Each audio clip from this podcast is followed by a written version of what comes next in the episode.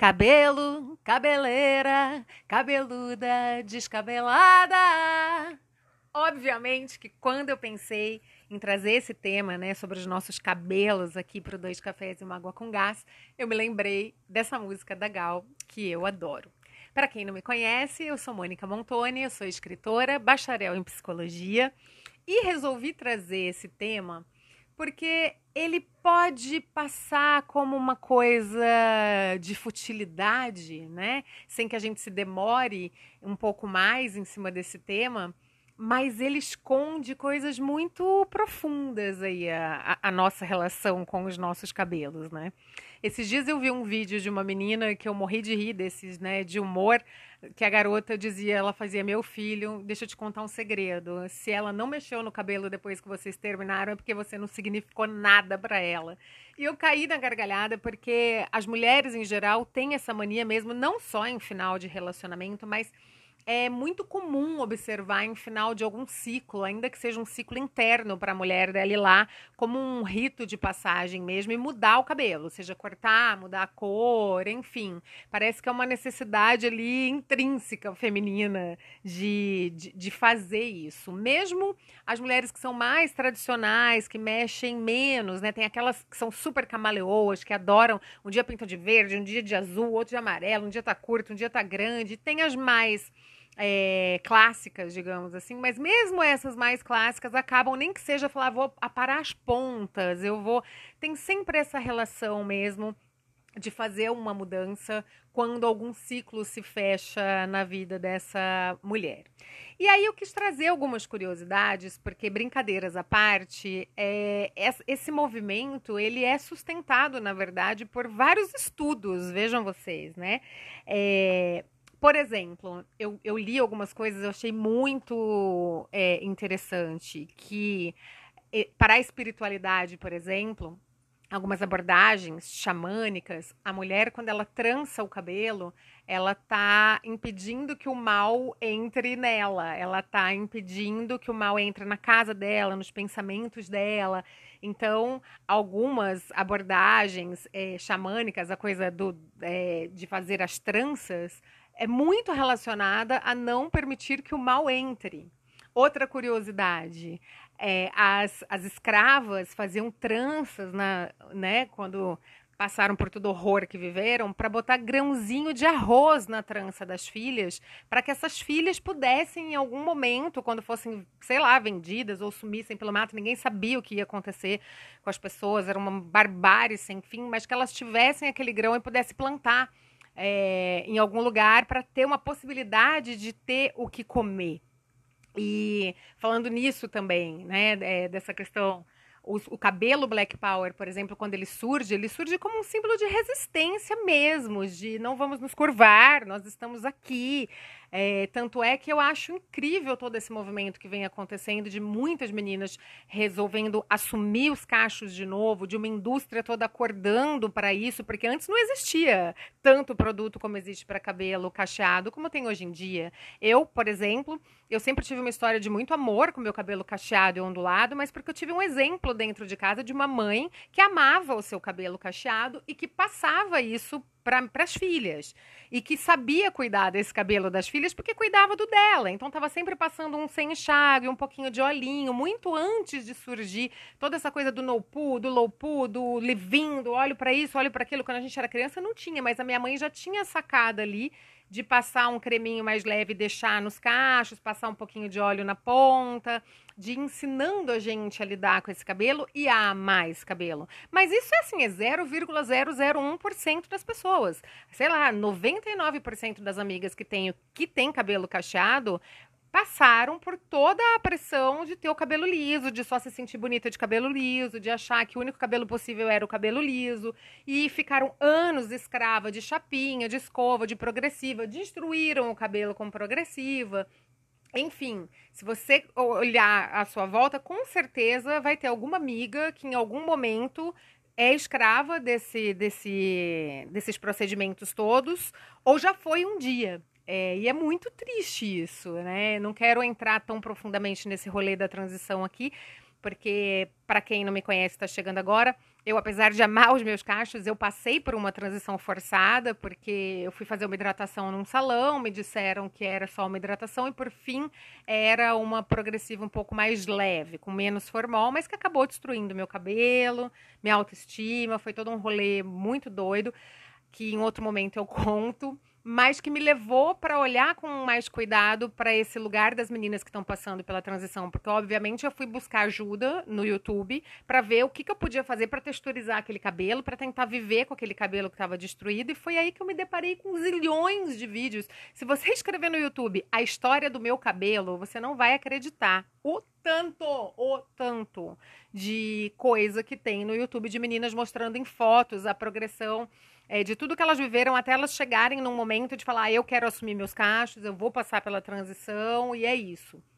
Então, é, é alguns vídeos, inclusive, são muito tocantes. Né? Então, eu acho muito bacana que esse movimento de, de, de muitas mulheres se levantando para assumir ali seus cachos e falando, não, eu quero, é, não quero mais ficar refém disso, é incrível. Agora, também não pode cair na outra ditadura, né? É importante que se diga isso. Você não pode sair, como é que é, da, da panela de pressão e cair na frigideira, como se diz por aí. Porque daí também existe uma opressão agora de que, então, se você assumir os seus cachos, você não pode nunca mais alisar. Não existe isso, gente.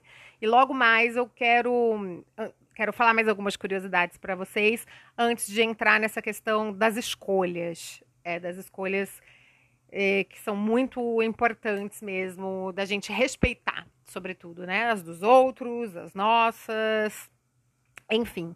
É, voltando ainda para a coisa das curiosidades, Existe também uma, uma, abordagem espiritualista que acredita que os cabelos eles são como antenas mesmo, eles captam e filtram é, informações assim energéticas que a gente não entende, é, mas que o cabelo faz esse filtro para gente, né? E se e não vai de longe, se a gente parar para observar assim bem bem no raso, a gente vê que a maioria das religiões tem toda uma coisa simbólica com o cabelo.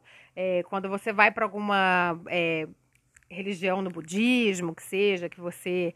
É, eu não sei quais são os nomes apropriados aqui, então né, também não quero é, falar besteira, mas tem toda essa questão do raspar a cabeça, ou nas, em algumas religiões africanas, quando você vai né, bater a cabeça, questão do seu santo, você também raspa essa cabeça. Então tem, tem sempre uma questão espiritual muito forte ligada a essa questão do cabelo. E agora o que eu queria compartilhar com vocês é alguns horrores relacionados a isso, que um dos livros que eu li e gostei muito sobre aí a nossa condição feminina se chama Helena, o Eterno Feminino, que é do Junito de Souza Brandão, que para mim é um dos maiores né, estudiosos aí de mitologia grega que se tem notícia. E neste livro eu grifei algumas coisas, tem umas curiosidades sobre cabelos que eu queria dividir com vocês, porque são chocantes. Estão preparadas? Respirem fundo, vou ler só um trechinho. Olha aqui. Aqui está falando sobre um ritual do casamento. Depois que a, que a menina se casa, como é que acontece, como é que acontecia na Grécia Antiga quando as meninas casavam. A jovem raptada era entregue a uma mulher chamada Ninfeutria, que lhe raspava os cabelos, travestia-a com um manto e sandálias masculinas e deitava sozinha num enxergão, sem luz alguma. O noivo, sóbrio e com toda a vitalidade, tendo feito, como sempre, uma refeição frugal em, entre os seus companheiros, ia ter com ela. Desatava-lhe o cinto e, tomando-a nos braços, conduzia para o leito. Após algum tempo, breve por sinal, retirava-se discretamente e, conforme o costume, e ia dormir em entre os seus camaradas. Gente, ou seja, né? Assim, a menina, ela tinha o cabelo raspado antes de ser estuprada. Tudo bom?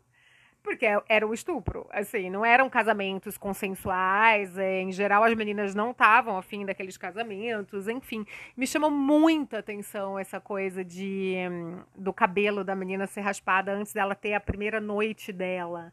é, como isso é forte, como isso explica é, uma coisa de um, de um inconsciente até coletivo que se remonta e que se traz dessa questão que eu, que eu abri falando aqui, de que a gente tende a mudar de cabelo quando a gente está mudando, encerrando, enfim, ciclos. E aí aqui um outro trechinho desse livro do Junito, ó, eu marquei aqui escrito cortar cabelos, ó. O cortar os cabelos, um rito iniciático bem conhecido em muitas culturas, tem conexões diversas, não apenas com o luto, mas também com o fenômeno religioso da mudança de idade ou de estado. As jovens gregas, pouco antes do casamento, ofereciam uma mecha de cabelo a um deus, a um herói ou a uma heroína. Em Trezena, era o herói Hipólito, conforme a tragédia Eurípides, quem recebia a oferta de madeixas das noivas. Incrível, né? Aqui um outro, porque daí aqui fica maior, não vou ler tudo para vocês, mas aí aqui tem outra partezinha que eu grifei, ó. É, rito de passagem ou, mais precisamente, rito de separação de vez que os ritos de separação são todos aqueles em que se corta alguma coisa, como ocorre no ato de raspar a cabeça ou na primeira vez em que se cortam os cabelos. O sentido simbólico mais profundo desse rito é o de separação, do indivíduo que se separa do mundo, da vida profana, para penetrar no sagrado. Deixa-se um tipo de vida para galgar outro estágio da existência. Então, aqui ele faz a reflexão sobre a questão das religiões, é, muitas delas trazerem essa questão de quando você raspa o seu cabelo, você está se afastando do, do profano para se aproximar do sagrado. Eu me lembro que eu sempre digo, volto a dizer, eu não acredito em coincidências. Eu acabei lendo esse livro na época em que eu estava passando pela transição capilar. E eu me lembro o horror que eu fiquei com algumas passagens que eu ia lendo é, sobre como o que, no meu olhar, né? Engraçado, no olhar hoje de uma ocidental é, que está em 2021, eu entendo isso aqui, obviamente, como uma grande violência. Mas naquela época, talvez as mulheres não. Você viu o trecho que ele fala que elas cortavam uma, um pedaço da, do cabelo para entregar para um deus para ter boa sorte. Então, de repente, para elas isso também era esperado, vai saber, né? Existia toda uma uma questão é igual para muitas meninas tem essa coisa de querer a primeira menstruação porque vai se sentir mais mulher, mais mocinha. De repente, naquele tempo, é, é, essa transição do cabelo representava isso, né? Não sou grande estudiosa, estudiosa disso, mas é, me permito aí essa elocubração, digamos assim, né? Dito isto, falado nessas pequenas curiosidades sobre a nossa relação com os nossos cabelos, eu queria falar o que me trouxe a, a trazer este tema que foi que outro dia eu estava conversando com uma amiga minha sobre essa questão dos cabelos brancos, de assumir ou não assumir os cabelos brancos, no caso das mulheres, porque os homens há muito tempo assumem e são tidos, inclusive, como charmosos, e a gente sabe que as mulheres são colocadas num lugar de desleixada quando fazem isso. É, aí, vamos lá. Eu, particularmente, eu acho que. Eu sempre brinco, eu falo isso, que antes de existir uma, uma mídia, antes de existir uma pressão social, a grande, o grande espelho que você tem dentro de casa é sua mãe, sua avó, suas tias, suas irmãs, suas madrastas, enfim, as mulheres com quem você convive. E, obviamente, que essas mulheres são influenciadas por um todo, uma sociedade, uma mídia, enfim. Mas elas são, num primeiro momento, mais importante para a gente é, e depois, digamos assim, né, a priori são elas e a posteriori vem essa coisa daí, então, é, da mídia que talvez confirme é, toda essa, essa relação. Então, assim, eu particularmente, eu, eu tenho uma mãe, é, irmãs, é, minhas tias, nunca conversei sobre isso com elas, mas do que eu observo, né? É, e tive uma madrasta que não, não topam esse lance do cabelo branco. Nunca quiseram, não querem e não acham bonito. Algumas têm, inclusive, assim, ojeriza, ver uma mulher de cabelo branco e fala: Meu Deus, por que, que ela tá fazendo isso com ela? É, e são pontos de vista, gente. Eu acho que a gente não precisa convencer essas pessoas de que não, não é assim, porque isso, porque o patriarcado. Não. É, sim, se elas estão bem pintando e estão felizes, ótimo.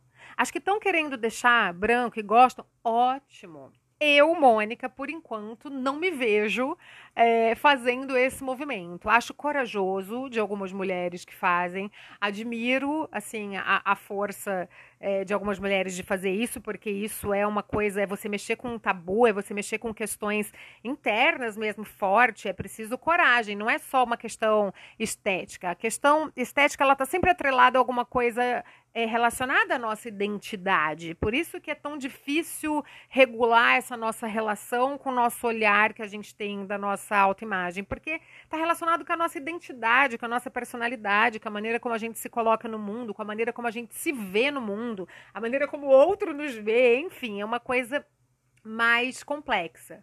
Mas então, admiro, assim, mulheres que fazem, que querem, mas eu particularmente não, não pretendo. Não vou dizer nunca, porque pode ser que um dia eu mude de ideia, mas é, eu acredito, assim, é, que que algumas mulheres ficam falando esteticamente agora, né? Que algumas mulheres ficam lindíssimas, com o cabelo totalmente branco, e que outras não ficam tão bem. Como tudo na vida. Tem mulheres que ficam mais bonitas de cabelo longo, outras mais bonitas de cabelo é, curto. Tem mulheres que ficam mais bonitas loiras, enquanto outras ficam mais bonitas morenas. Enfim, acho que mais bonita não é nem a palavra correta aqui, tá? Porque isso é uma questão de, de preferência também. Isso envolve é, outras coisas. Mas é, em termos de beleza estética, eu particularmente eu eu realmente, assim, eu não acho que é todo mundo que fica lindo. Tem algumas pessoas que eu olho e falo, meu Deus do céu, ficou uma deusa. Assim, e inclusive eu vou deixar uma lá no. Algumas que eu acho lindas do cabelo branco. Eu vou subir nos stories do, do Insta do Dois Cafés e uma Água com Gás, tá? Que eu acho maravilhosas. E tem algumas que eu olho e falo realmente, putz, será que era o caso? Achei que essa pessoa ficou com uma cara mais cansada de fato. De repente ela tá passando aí alguns perrengues na vida e, e, e para essa pessoa em si ficou com uma cara um pouco de desleixo, de fato. Assim, mas isso não quer dizer exatamente de que isso é certo, de que isso é errado. Isso sou eu, Mônica, por exemplo. Essa é a minha humilde opinião.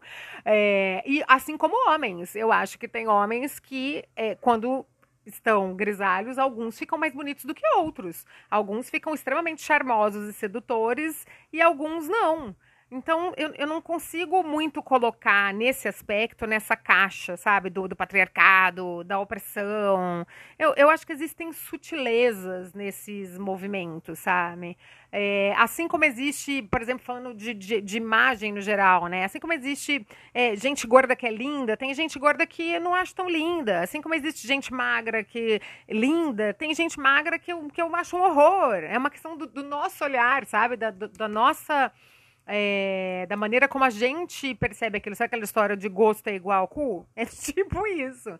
Agora, o que, que isso quer dizer? Nada, absolutamente nada, porque o que importa é a pessoa escolher o que ela está querendo. Se ela está feliz daquele jeito, seja homem, seja mulher, é problema dela, gente. Assim, agora começou um movimento meio inverso. Eu tenho visto que já tem um tempo, né, que vê essa coisa dos homens, dos metrosexuais e tudo mais, que começaram de alguma forma a, a, a, trazer essa coisa da vaidade masculina, né, aflorar mais, trazer mais para fora e tal. Tem todo um mercado atento a isso. Hoje em dia, assim, os homens começam a padecer de coisas que, entre aspas e bem aspas, eram privilégio feminino, né?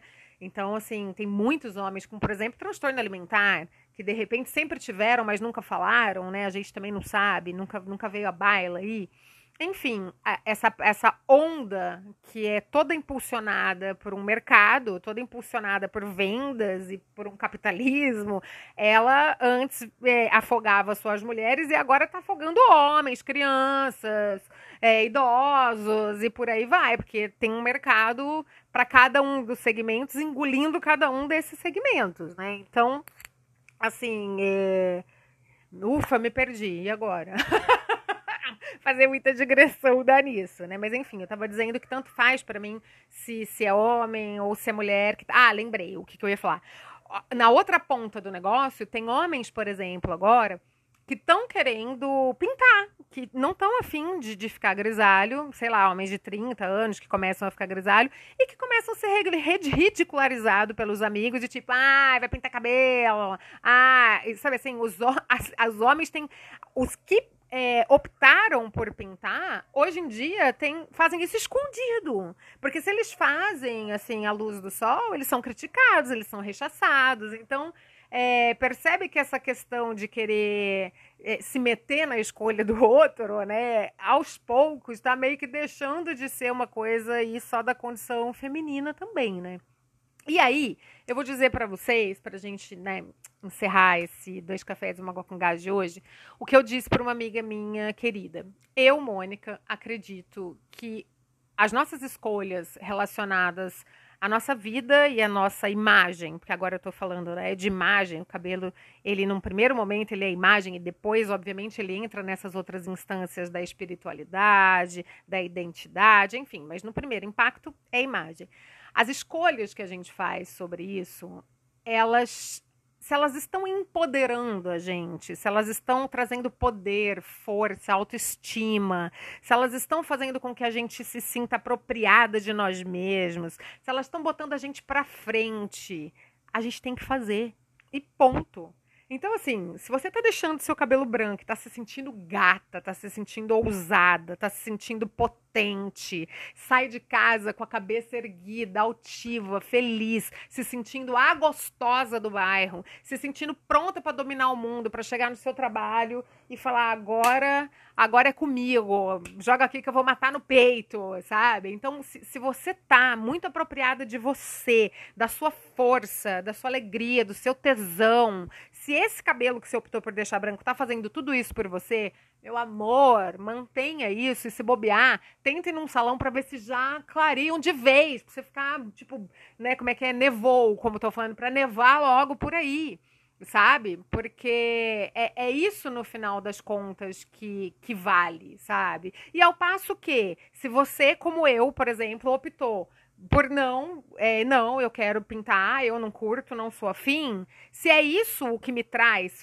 força, potência, cabeça erguida, é, sabe, tipo, direção, e tudo mais, é isso que eu tenho que fazer. A gente tem que jogar no nosso time, sabe? A gente não pode ficar jogando no time do outro. A gente tem que descobrir quais são as ferramentas, inclusive as estéticas, que jogam ao nosso favor no sentido de nos jogar para frente, no sentido de nos impulsionar, no sentido de fazer com que a gente se sinta com mais força mesmo para encarar qualquer adversidade e para né, vencer aí os nossos leões por dia.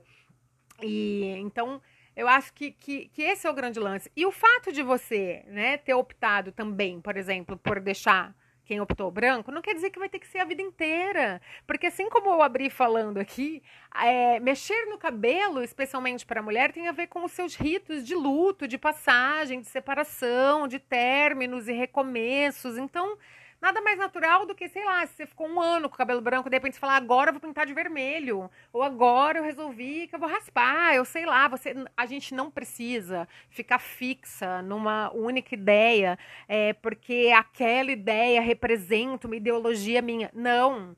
Você tem que fazer o que vai te dar força para ir para frente. Então, Acho que era isso que eu queria falar para concluir aqui. A gente tem que escolher o que nos dá força para ir para frente. Então, faça essa escolha e simplesmente cague para todo o resto.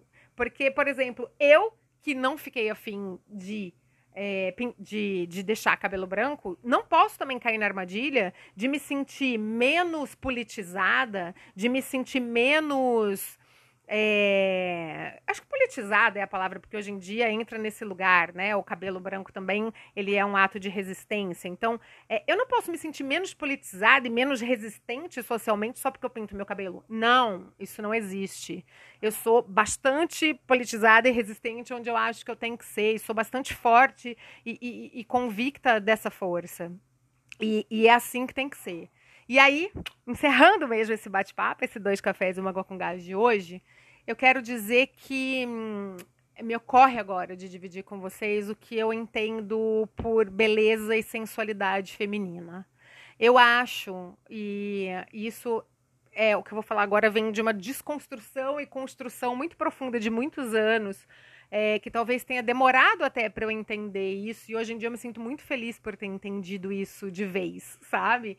Que a beleza e a sensualidade não só feminina, né, mas no, no ser humano, nos bichos também, sei lá, tá na espontaneidade, gente. Tá na pessoa estar confortável na própria pele. Uma pessoa que tá confortável na própria pele, que é espontânea e que faz as coisas com alegria e que faz as coisas com verdade, ela é bonita não tem, sabe? Não interessa se tá com cabelo branco, se tá com cara de cansada, se, se tá com cara de alegre. Tá... Não, não, não interessa nada disso. Se você tá muito confortável da, na sua pele e se você se permite ser uma pessoa espontânea, a beleza vai vir. A beleza vem daí. Não interessa o tamanho do teu corpo, o tamanho do teu cabelo, a cor do teu cabelo, se você tem ruga, se você não tem, não interessa. Não interessa.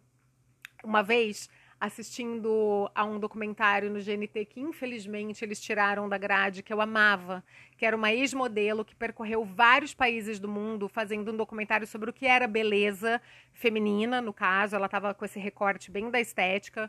É, para cada país, como as mulheres lidavam com a passagem do tempo, com o envelhecimento, enfim, com, com a estética em cada país. E eu me lembro que na Índia, ela veio para o Brasil, inclusive, ela fez, passou por aqui também. E eu me lembro que muito lindo na parte da Índia, ela foi falar com um sadhu, né, um, um sábio desses que abriu mão de tudo e tal. Ela foi conversar com um sadhu sobre o que era beleza e ele falou é, que a beleza estava num rosto feliz, que nenhuma pessoa que, que diante de um rosto que sorri, diante de um rosto alegre, é, tudo ficava bonito, que era impossível achar uma pessoa alegre e sorrindo feia. E eu achei aquilo tão bonito, né? E tão significativo. Então, gente, hoje eu misturei todos os assuntos, né? Foi uma loucura isso aqui, um vucu-vucu. Mas tomar café comigo é assim, eu começo a falar de uma coisa, entro noutra, entro noutra, entro noutra e parece que uma coisa não tem a ver com a outra, mas no final das contas tem. Enfim, espero que vocês tenham gostado. E a capa do livro do Junito eu já deixei lá nos stories. Quem tiver curiosidade, quiser dar uma olhada. Do Dois Cafés e uma Água com Gás lá no Insta. Aliás, segue lá quem ainda não está seguindo. Convide suas amigas, seus amigos para vir tomar café com a gente. E é isso. Muito obrigada para você que ficou aqui até agora e até o próximo Dois Cafés e uma Água com Gás. Um grande beijo!